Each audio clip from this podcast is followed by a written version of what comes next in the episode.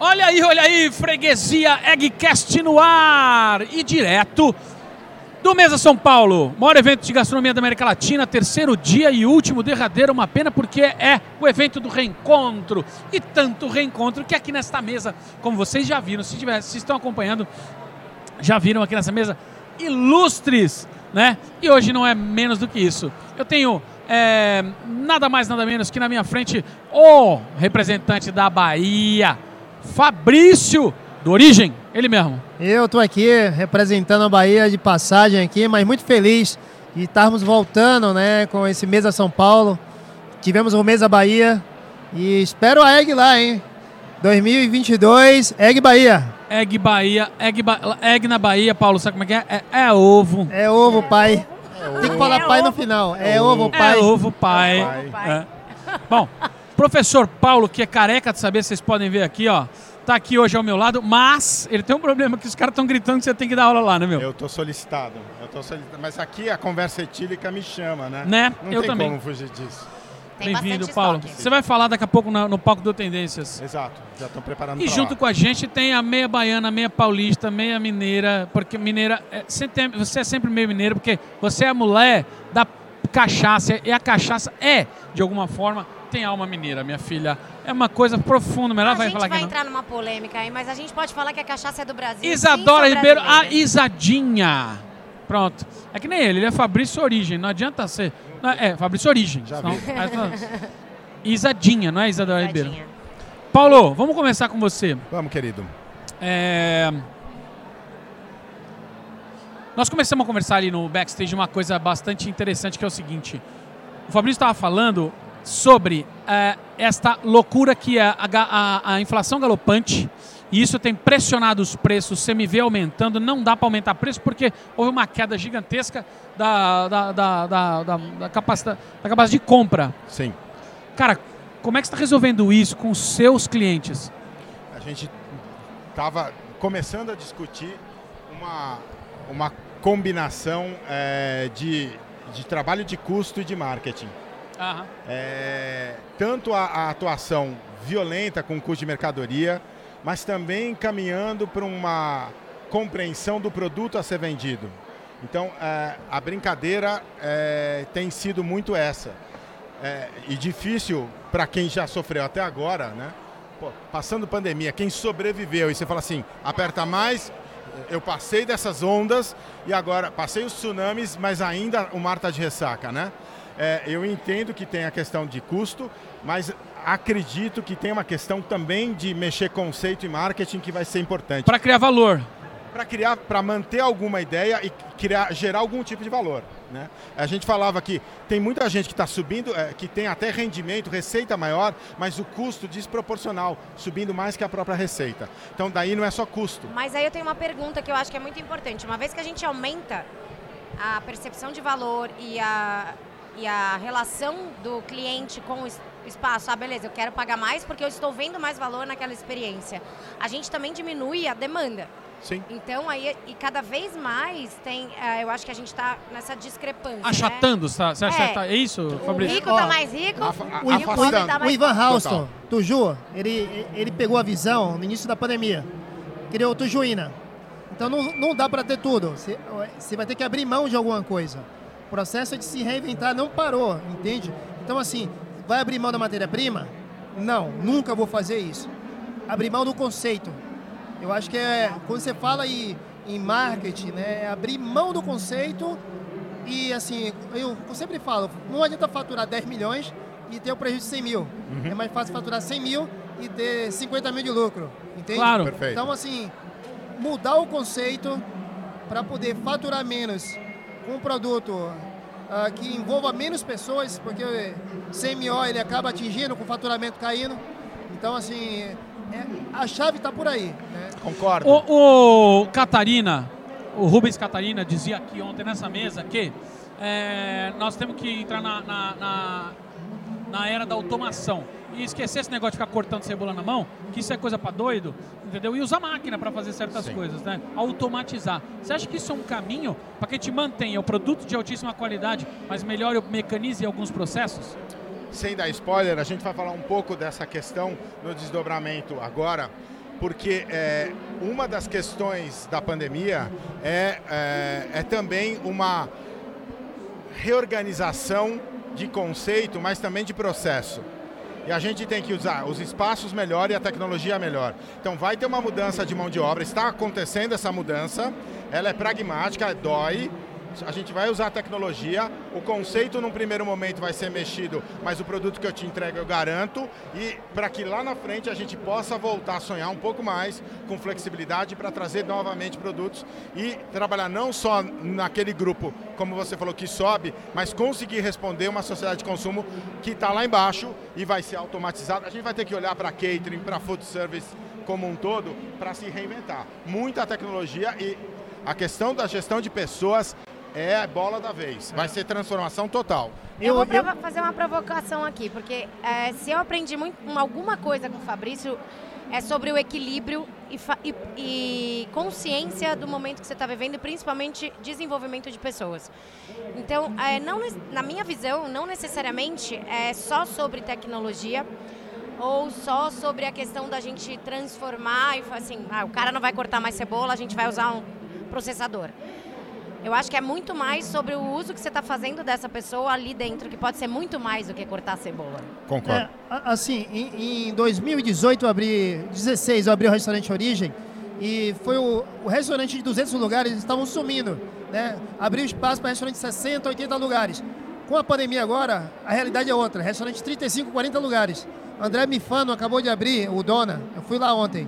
E o que eu pude observar é que ele está dentro da operação, com quatro cozinheiros apenas, uma operação enxuta, e minha esposa perguntou, você acha que ele vai conseguir ter lucro? Eu falei, vai conseguir ter lucro sim. Então, assim, pegar um funcionário, capacitar ele para fazer não só uma coisa, duas, três, é uma saída também. Questão do, do, dos equipamentos, é, teve agora também no Tendência as pessoas falando do. Ah, porque faziam acarajé moendo feijão na pedra e já vi gente quebrando de outra forma. E a gente vai perder um pouquinho da nossa, do nossa história, da nossa cultura? Não, as pessoas têm que abrir, abrir a cabeça que existe um processo de modernização. Então, eu não pico mais alho na mão há muito tempo. Nem cebola. Ah, para fazer um bom risoto precisa disso? Aí tem que ser é, picado na mão? Não, não, não. Eu bato no liquidificador, eu ganho tempo. Então tem que usar a cabeça, fazer teste, ver se de fato interfere essa, modifica, essa modificação que foi feita no produto final. Caso contrário, se não interferiu, bola, vamos, vamos okay. para frente. A tomada de decisão dessa mudança, de quanto vai tecnologia e quanto é capacitação, ela precisa de um gestor que tenha conhecimento. E a gente tem um país continental, extremamente heterogêneo no, no, conhecimento técnico e na experiência profissional. Então, qualquer movimento que a gente faça vai precisar ter um trabalho maciço de capacitação na base, mas não só tecnicista, mas também para essa tomada de decisão que vai trabalhar a cultura não só antiga, mas a cultura da, da profissionalização, que é uma nova cultura, para eu escolher o quanto eu uso de tecnologia, o quanto eu capacito. Porque não dá para só pensar numa tipologia é, é, sofisticada. Eu tenho muito restaurante no meio e que não é de rede, que também vai precisar dessa expertise. Esse cara, ele pode ser incrível, mas ele não tem essa, essa compreensão. E aí entra a questão de formar líder, formar gestor também. o Rodrigo Oliveira é, diz pra gente que ele tem é, simplificado todos os conceitos dele para que, que simples é mais fácil de entender e, portanto, é mais fácil de vender. O, o Alex Atala disse o seguinte, que agora ele é mais pobre e mais feliz ele faz aquilo que ele tem vontade de fazer, que, ele, que dá tesão para ele acordar. Cara, no fim do dia, é, Fabrício,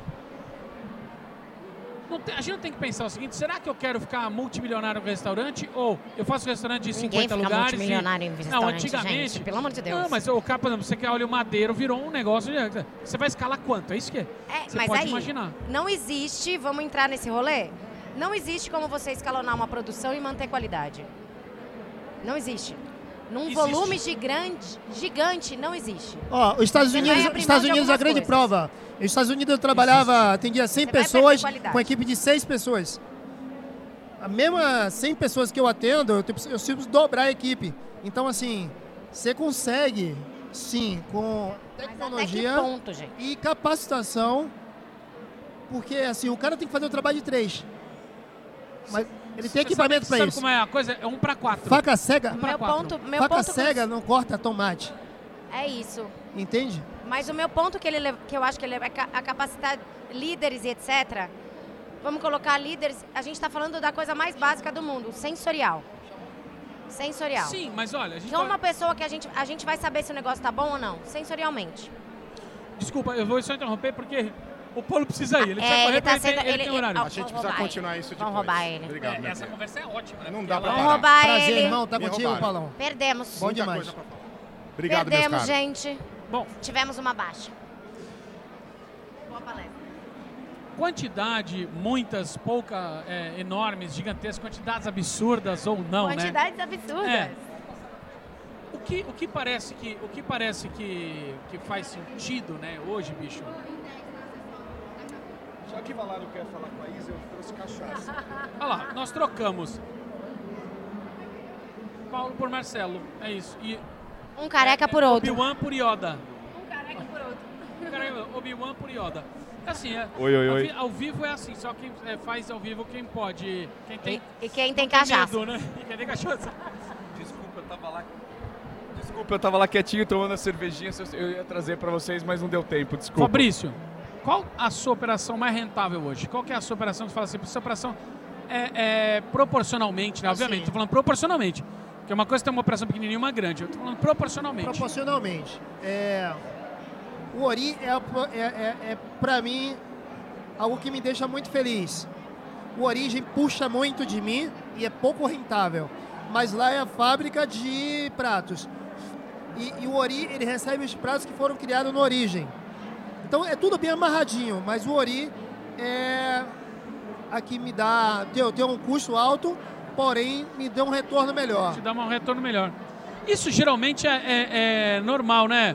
É, restaurantes de luxo, é, de alto padrão, geralmente tem uma tem semi-vezes um pouco ou semiós mais alto às vezes, né? CMO e CMO, é. ambos. Semi-V mais Porque alto o cara que se propõe a menu degustação, ele não vai aceitar comer qualquer coisa.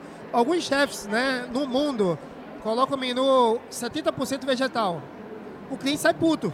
É, muito cliente sai. Eu saio, sai, por sai exemplo. puto. O cara vai, o cara paga, ele quer comer do banho melhor. E eu, eu sei que é difícil, eu posso alguém me criticar, mas eu tenho proteína em quase 90% do meu cardápio.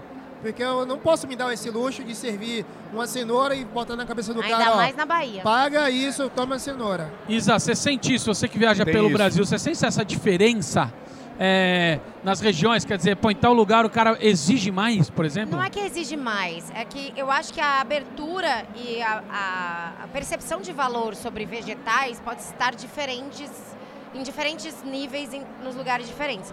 Mas é óbvio que se eu estou pagando um menu, degustação, que eu não sei exatamente o que eu vou comer, ah, eu espero uma carne ali pelo menos, um peixe ali pelo É menos. porque alguns chefes vendem a técnica, né? Claro. E é lindo a técnica, é foda, mas lembre que ah, ah, até pouco tempo na Bahia se tinha era rodízio. As pessoas isso. confi- confundem ainda menu degustação com rodízio. é difícil, o garçom passa e A- a- o meu. aquela história de festival, né? Exato. Re- Então, Vai eu quero esse de novo. então é, é muito difícil. É, mas no aí eu interior da que- Bahia ainda tem aquela coisa da galinhada, de sentar e ficar comendo galinha, então, Sim. frango. Peraí, comida tradicional. é tradicional, mas no restaurante eu não posso colocar frango. Eu Claro. coloquei o frango caipira no restaurante e o cliente não aceitou. Não, restrição a aves. Então, assim, culturalmente temos um problema. A não ser que seja É. pato, né? Geralmente mas não, uma- também não deu. Mesmo Não. assim, cara, Mesmo não vai, né? Uma geral. coisa que a gente tem que falar é que assim, eu, eu não acompanho a história do Fabrício de muito tempo, são seis anos só. Mas de seis anos pra cá, eu vejo toda a transformação, porque existe uma grande. ah, é uma equação assim: você eleva a régua aqui, todo mundo começa a olhar e vai elevando junto. Claro. O Fabrício começou com menu degustação, ninguém fazia menu degustação, gente. Na Bahia. E ele foi educando a galera. E uma das coisas que eu aprendi com o Fabrício de sempre, que ele deu muita porrada, né? Ele falou: o comercial tem que estar junto com o conceitual. Então essas coisas elas têm que avançar para a gente ajudar o, comensal a chegar aonde a gente quer que ele Isso chegue. é uma certa educação, né? É isso. é- você está criando aquela pessoa para começar a se abrir a comer um fígado, uma moela. Um dos pratos que eu mais amo do Fabrício é uma moela. Pois é, e a moela, assim, eu consigo vender ela bacana. Falando o que a gente estava falando agora desse momento que a gente está vivendo difícil, né? De você ter algum resultado, principalmente está pagando o, ainda né, vários empréstimos que tomamos da pandemia e o resultado está cada vez menor. Então eu podia fazer um ragu de moela e vender fácil, não vende. Pois é. Eu deixo no menu, mas não vende. Quando eu, eu tive lá cozinhando com você, eu lembro que eu fiz um giló, né? E aí, e, e, eu, e é assim, depois eu fiquei pensando, é, foi perigoso. Graças a Deus deu certo, né? Mas na origem Não. acaba passando, as pessoas... Isso, isso, funciona, acaba funcionando dentro do menu, né? É.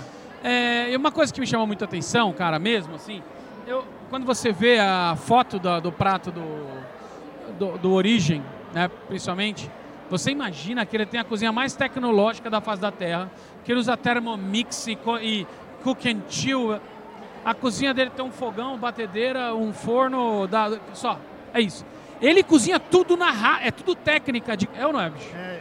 Não tem, não tem. Assim, o, o, o Fabrício é um cozinheiro que consegue trazer técnica para o prato usando técnica clássica, né, velho? Então, é, o nome origem quer dizer ó, o respeito do produto desde a sua origem. Então, é o mínimo de intervenção possível. É, eu não- eu- mais uma vez, eu não estou aqui para dizer que eu sou contra né, os fermentados, é, os processos de ah, preservações que estão fazendo, todo mundo fazendo e tal. É, a, minha, a minha culinária é culinária afetiva, então menos intervenção, melhor para o que eu quero mostrar. Isso ajuda, então eu não preciso ter uma cozinha altamente tecnológica, né? Eu tenho a embaladora vácuo. Eu acho que isso aí é fundamental em qualquer restaurante, Claro. porque ela me faz com que meu produto tenha uma durabilidade melhor e eu consiga também, pelo espaço de armazenamento, né? Mas fora Ah, isso, e, e cara, preserva também o. tipo Josper, a galera pira no Josper. É, Eu não, eu não viajo no Josper. também eu, não. Eu também não. Eu, eu tenho uma, uma churrasqueira de finalização pequena. Eu gosto, quando eu gosto que o prato tem que levar um defumado, a gente finaliza nele. Então, assim, eu acho que em algum momento o cozinheiro se perdeu, mas ele está voltando às suas raízes. Foi obrigado a voltar, né? Eu acho que essa pandemia obrigou a gente a olhar muito, rever muita coisa. É, e quando a gente fala de tecnologia, a gente estava falando disso agora há pouco. Tecnologia não necessariamente são processos complexos de cocção. É isso que é. E na verdade, o que a gente tem que pensar é o seguinte, né, Marcelo? Quando a gente vai desenvolver custo, o, que acontece com o CMV clássico, né? Esse que você de- descreveu belamente. Consumo sobre receita. Isso. O que acontece? A gente usa mercadoria e apenas mercadoria. Agora, é, na verdade, quando você estrutura um processo de cocção desse complexo, você aumenta demais o custo daquele prato. Não só, você pode pegar um camarão. Se eu pegar o camarão, pegar, tirar ele da, da, da água, tira, põe ele numa salmoura, tira ele da salmoura, jogo na grelha e sirvo.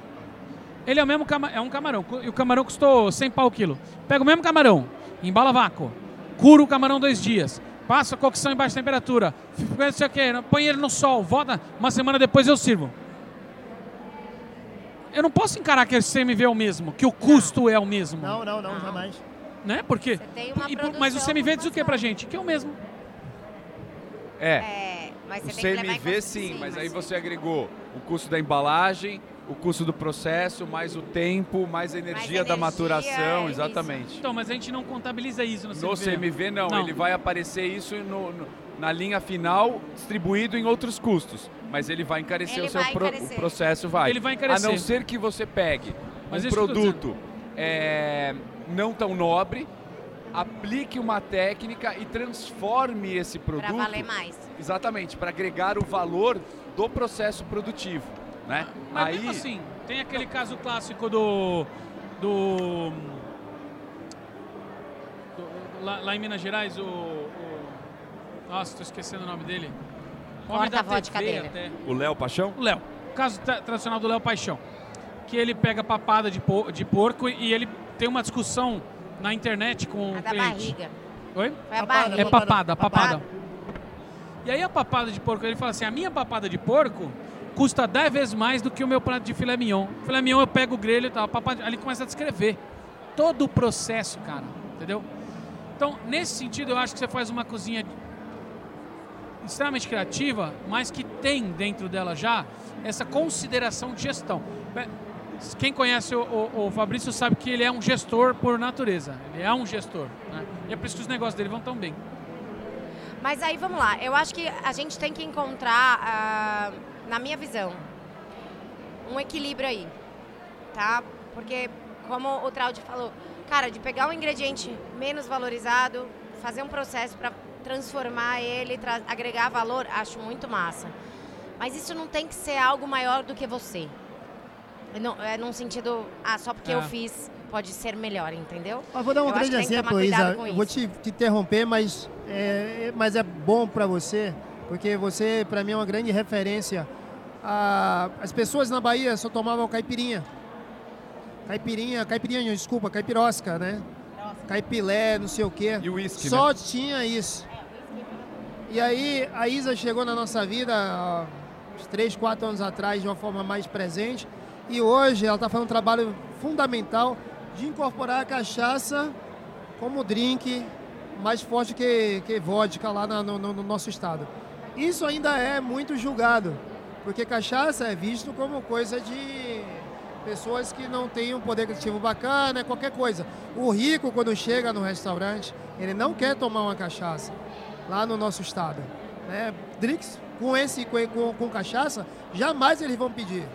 Então, assim, ela tem um papel fundamental de transformação do ingrediente até então simples e transformar. Hoje a gente consegue vender um drink de cachaça no mesmo, mesmo valor de um drink com gin, 32 reais, 28 reais. Então, assim, agregar um valor ao produto, ela sabe fazer como ninguém. E a gente tenta, e é um processo cultural, tá? Muito mais que qualquer outra coisa. É, e é um processo que já aconteceu em Minas Gerais, já aconteceu em São Paulo, né? É um processo que hoje de fomento também do produto natural, do produto nacional, né, cara? É.